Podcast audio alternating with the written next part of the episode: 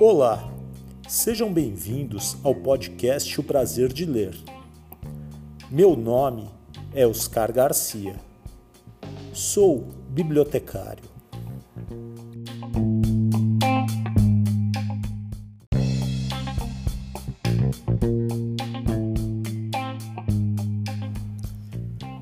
Chegamos à segunda temporada do podcast O Prazer de Ler. Desejamos um 2021 de muita leitura, muitos livros e muito, muito aprendizado. Sem esquecer, é claro, de muita saúde para todos.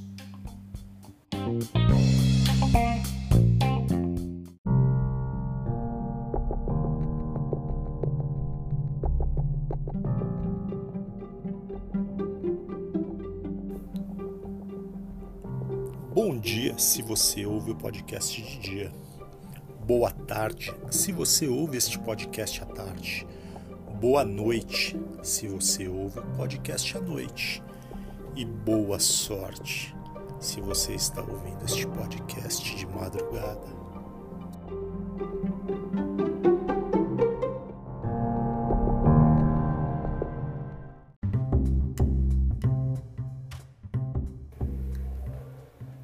Prazer de ler arroba gmail.com. Este é nosso e-mail de contato.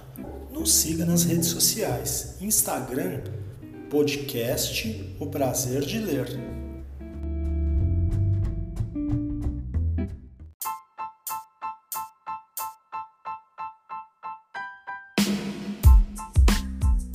Olá, meu nome é Lúcia Hiratsuka, sou escritora, ilustradora você está ouvindo O Prazer de Ler, com Oscar Garcia.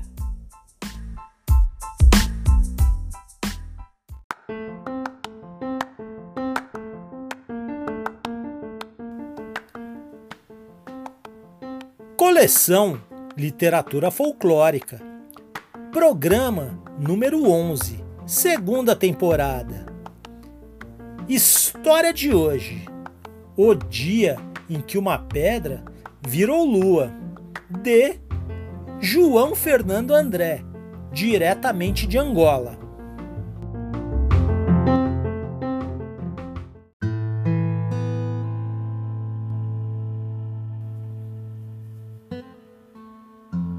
História de hoje: O dia em que uma pedra virou lua, de João Fernando André. Coleção Ler e Contar. As histórias do avô Panguila.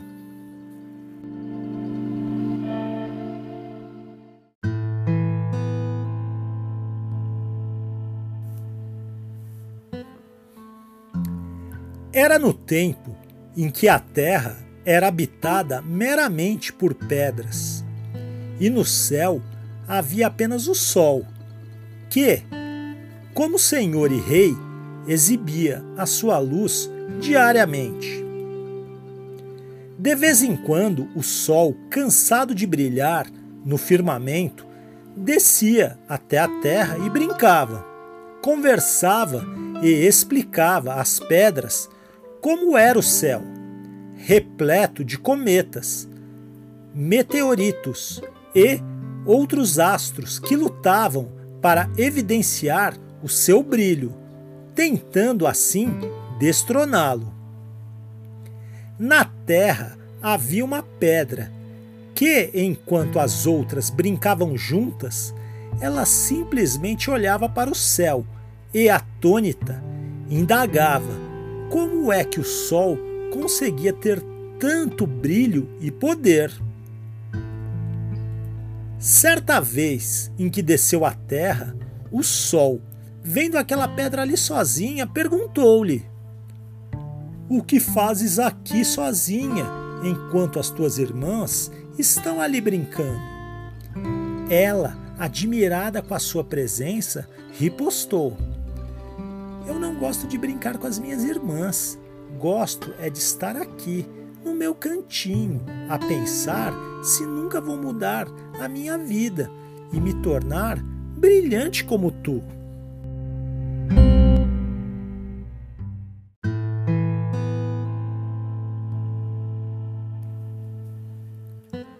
O sol, sorrindo, disse-lhe: Tu não tens noção de como eu vivo. Eu não durmo. Brilho de manhã para amanhã. Dou luz a todo o céu, a terra e a outros planetas, e brilho até em zonas que eu não conheço. A jovem pedra disse: Eu queria ser como tu brilhar todo dia e percorrer todo e qualquer canto do universo. O Sol, sabendo que nunca poderia mesmo acontecer o que lhe iria propor, disse-lhe: Vamos fazer um desafio. Tu vês um modo de te encontrares comigo no céu, e, se o conseguires, eu passarei a partilhar o meu brilho contigo. O que achas? Muito obrigada pelo desafio, respondeu-lhe ela. Eu aceito e espero que um dia nos encontrarmos lá no céu, possas mesmo partilhar comigo o teu brilho.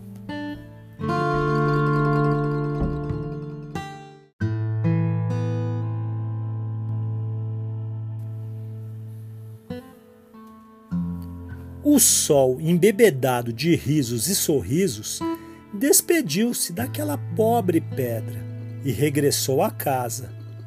A jovem pedra passava então todos os santos dias a pensar como chegar ao céu, mas não encontrava um meio igual a facho que lhe indicasse como chegar lá. Decorreram cem mil milhões de anos, a pedra passou por várias metamorfoses. Todavia, encontrar uma solução para conseguir realizar o seu desejo, ela ainda não conseguira. Numa dada tarde, o sol, em gesto de abuso, espreitou a terra e de longe viu a pedra que, passados os cem mil milhões de anos, já estava um pouco velha.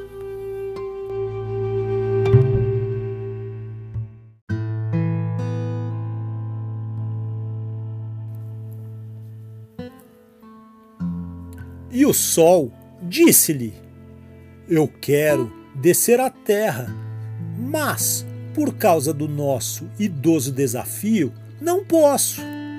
Desista disso, minha filha. A pedra ripostou: Não vou desistir. Eu sei que um dia me encontrarei aí contigo. O sol, ouvindo isso, fechou a porta do céu. A pedra chamou então as suas irmãs e contou para elas a proposta que o astro-rei lhe havia feito. A família é como a pele ora está dividida, ora está junta. As irmãs Pedras decidiram ajudá-la a alcançar o seu desiderato e traçaram juntas um astucioso plano. Foi assim que, numa das manhãs em que na terra havia muito frio, uma das pedras pediu encarecidamente socorro aos corpos celestes.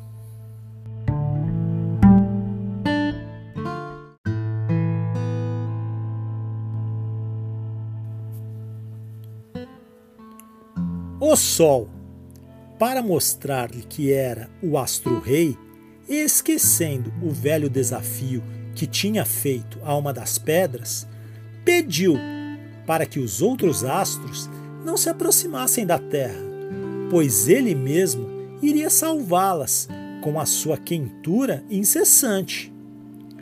Vestiu a sua camisa, as suas calças e os seus sapatos e rapidamente desceu à terra. E deu um agridoce quentura as pedras. Depois reuniu-as e despediu-se. Quando chegou ao céu, o sol, posto na sua casa, despiu-se, e eis que, de um dos bolsos da calça, saiu a velha pedra a quem tinha feito o quase irrealizável desafio. Sorrindo, ela disse: Cá estou eu, senhor Astro-Rei. Bem, eu dizia que um dia nos encontraríamos aqui. O sol, admirado, lembrou-se então da reunião que tinha tido com as pedras, depois de se aquecer, e lembrou-se ainda de nem sequer se ter preocupado com a presença ou ausência daquela pedra.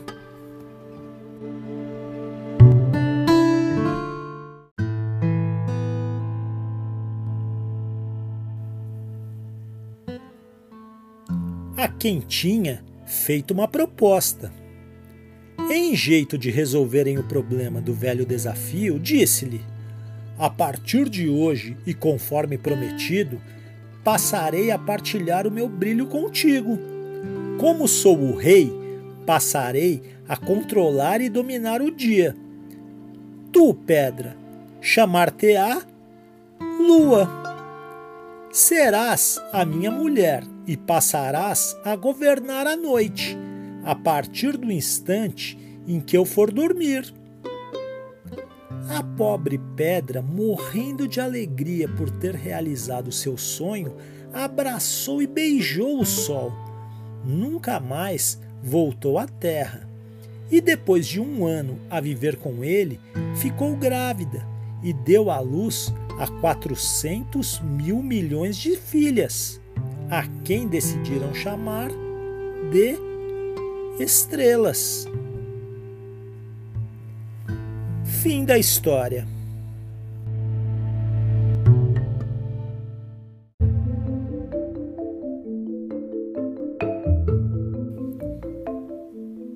João Fernando André conta de onde veio a inspiração para escrever o dia em que uma pedra virou lua.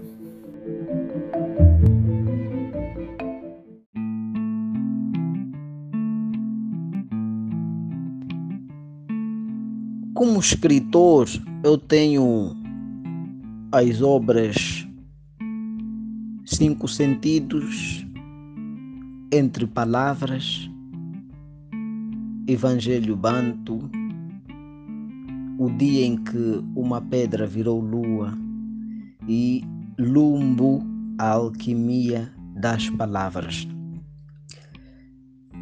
Esta obra que serve como base do nosso podcast com o amigo Oscar Garcia foi criada há dois ou três anos e publicada em 2020.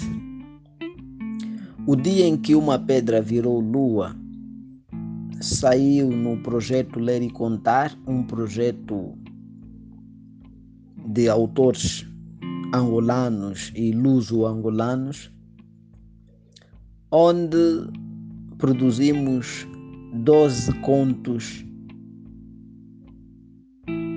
para crianças e jovens. O dia em que uma pedra virou lua surge de um processo de meditação, vamos assim dizer. Pois que num mundo como o atual, em que normalmente as pessoas têm pouco tempo de olhar para as estrelas, de erguer a cabeça, olhar para o céu, olhar e ter um encontro com a natureza e com elas mesmas, este é um hábito que nós temos sempre lá ao começar a madrugada, meditar, olhar para o céu, ver as estrelas, a lua, sempre que lá elas estiverem e um, indagar quem somos, para onde vamos e como é que deveria ser a convivência com os astros, com o astro-rei, com as estrelas, com a lua, com a natureza, enfim. Ora, pusemos-nos num processo de meditação e ficamos a pensar por que, que a lua está aí e o sol, com tanto poder que é o astro-rei, cede a noite para a lua. Será que há algum pacto? E daí pusemos-nos a escrever essa história, o dia em que uma pedra virou lua. Vamos aí saber em todo um processo de ficção. Como é que a lua chegou a ser lua e o sol como é ser o astro um astro rei. E é no fundo uma história também de superação uma história de esperança uma uma história de eh, motivação para as crianças e o fim último é que nunca desistamos dos nossos sonhos. Das outras obras que nós uh, escrevemos, escrevemos poesia, uh, crítica literária, ensaios, manifestos, crônicas e também contos, contos e, e, e dramas também. Estamos a fazer literatura há 10 anos e nestes 10 anos vamos aprendendo, vamos imaginando, vamos criando, vamos recriando. E tem sido um exercício positivo, um exercício de memória, um exercício de Amor ao mundo, amor às letras, amor à humanidade, sobretudo.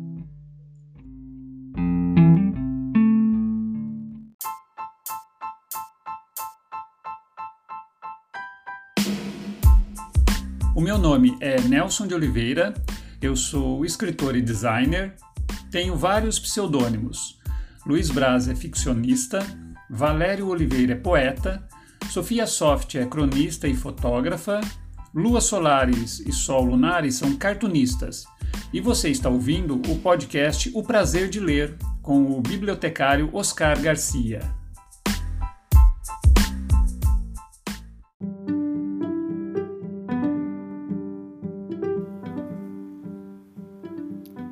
Na sessão Minhas Inspirações de hoje, conheceremos os autores e os livros preferidos da grande autora e ilustradora Raquel Matsushita.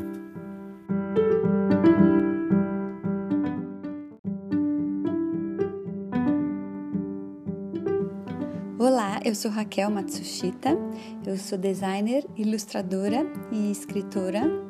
É, eu estou aqui para falar, a pedido do Oscar, obrigada Oscar, de 10 livros marcantes para mim, é, que eu já vou adiantando que é uma missão muito difícil e eu até dei uma roubadinha, mas vamos lá.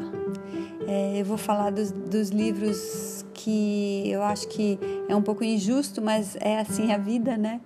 É, eu vou falar dos livros que estão mais frescos em mim e, e então talvez eu cometa alguma injustiça aqui, mas vamos lá. Um, a ridícula ideia de nunca mais te ver, da Rosa Monteiro. Eu achei um livro maravilhoso esse, que fala muito da, do luto, da morte, da perda e que faz um paralelo com a Curie, com a ciência.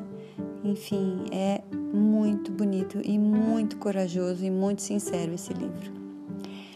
2. Uh, o Wabi Sabi, para artistas, designers, poetas e filósofos, do Leonard Cohen, que é um livro que me inspirou demais, assim, porque me identifiquei muito com essa, se a gente pode chamar de filosofia, né? Mas eu acho que é assim um pensamento mesmo diante da vida e que é, eu achei muito bonito porque vai para a escrita, vai para o desenho, vai para as artes, mas vai para muito mais do que isso. Vai mesmo para uma postura diante da vida. Achei muito bonito.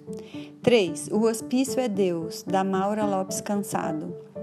É uma escritora que foi internada mesmo no manicômio, né? E ela escreveu esse livro lá.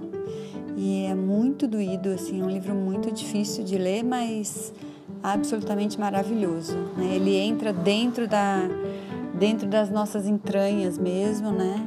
E, e, muitas vezes a gente se enxerga ali e se faz a pergunta: quem são os loucos realmente, né? Então foi um livro que me marcou muito. Uh, quatro, eu vou colocar no geral, né? Os contos da Lígia Fagundes é, Teles que eu amo e acho muito bonita assim. Ela fala de um jeito tão próximo nosso, né? Parece que ela é nossa amiga quase. É, mas então eu vou colocar um aqui para para ter uma coisa mais real, menos abstrata, que é Antes do Baile Verde. 5. Os poemas da Wisława Szymborska. Esse livro é, que eu li dela agora, chamado Poemas, né? esse é o nome do livro mesmo é, eu amei, eu gostei muito, porque eu não sou, eu, eu, eu, confesso que eu tenho um pouco de dificuldade com poesia, mas esse livro realmente é uma poesia, assim, meio prima da prosa, eu achei muito bonito, assim, é, muito tocante como ela chega num ponto ali e com poucas palavras, né? E às vezes não, e às vezes com muitas, porque tem poesias é, com bastante é, texto também nesse livro, né? Que é bem interessante. Seis, os livros do Carrascosa, assim como a Lígia, eu, eu leio todos os livros dele, adoro os de conto, os romances, mas então eu vou é, nomear um, que é a trilogia do Adeus. Dentro dessa trilogia tem três livros: Caderno de um Ausente, Menina Escrevendo com o Pai, A Pele da Terra. Esses três livros, eles se completam, assim, eles completam um quebra-cabeça maravilhoso. Eu gosto muito da escrita do Carrascosa, né? Ele faz muito essa, essas reflexões das relações humanas, das relações da família. Eu acho maravilhoso. Oito, a bolsa amarela. Ah, sim, aqui eu falei assim: poxa vida, deixa eu ir lá para trás, deixa eu ir lá para minha adolescência, minha infância. Então eu fui. É, a bolsa amarela e O Sofá Estampado, da Lígia Bojunga, são dois livros que eu li na adolescência e até hoje, principalmente A Bolsa Amarela, eu, eu não lembro direitinho da história e tal, mas eu lembro de passagens assim que foi muito marcante. Aqui o 9, essa que eu dei uma roubadinha que eu falei lá para vocês no começo, é, eu não consegui escolher um, então eu escolhi, eu deixei os dois, Capitães de Areia do Jorge Amada, Jorge Amado, e O Menino no Espelho do Fernando Sabino. Esses dois livros eu também li na adolescência e eu lembro que ficaram muito marcados em mim. E o 10 eu reservei para os gibis, porque nem tudo, né, o que a gente lê que marca e o que a gente sente imenso prazer são livros, né? Eu na minha infância e adolescência e confesso até hoje é, os gibis. Na minha infância foram os gibis da Turma da Mônica, da Luluzinha, do Bolinha e da, da, do Disney foi o Pato Donald. Eu gostava muito do Pato Donald, eu gostava dos Irmãos Metralhas. Eu nunca gostei muito do tio, do tio Patinhas e do Mickey. O Mickey eu tinha uma, uma, uma implicância assim que eu tenho até hoje um pouco, acho ele muito chato. Mas os outros eu gosto muito, o Pato Donald, o Pateta, todos esses eu adorava. Então, esses são os 10 é, livros marcantes. Oscar, muito obrigada. Um beijo a todos.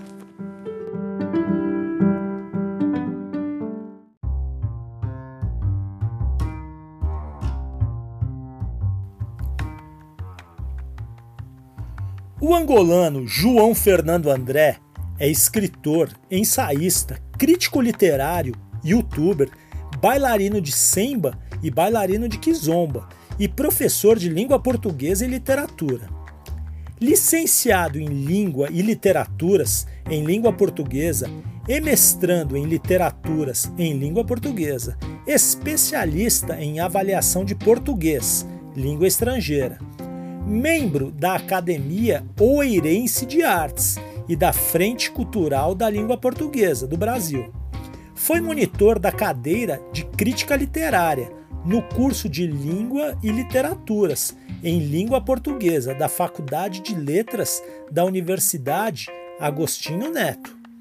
Vencedor na categoria de conto e crônica do 26º Concurso Internacional de Poesias, Contos e Crônicas, e menção honrosa nas categorias de poesia e conto do 27º 28º e 29º Concurso Internacional de Poesias, Contos e Crônicas, realizados pela Academia Internacional de Artes, Letras e Ciências do Brasil. Autor das obras Evangelho, Bantu, Poesia e O Dia em que uma Pedra Virou Lua, conto infantil. Coautor das antologias Cinco Sentidos e Entre Palavras, entre várias revistas, blogs e jornais, tem textos publicados no Jornal de Angola, no suplemento Cultura, no Folha 8, em O País e nas revistas Palavra e Arte, Manguche, Tundavala, de Angola.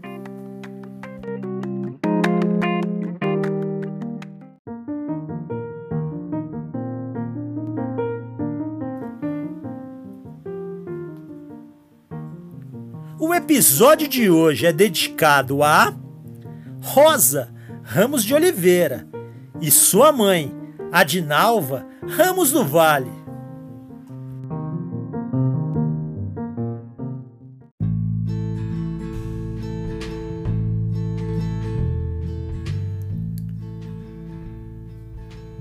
Chegamos ao final de mais um episódio.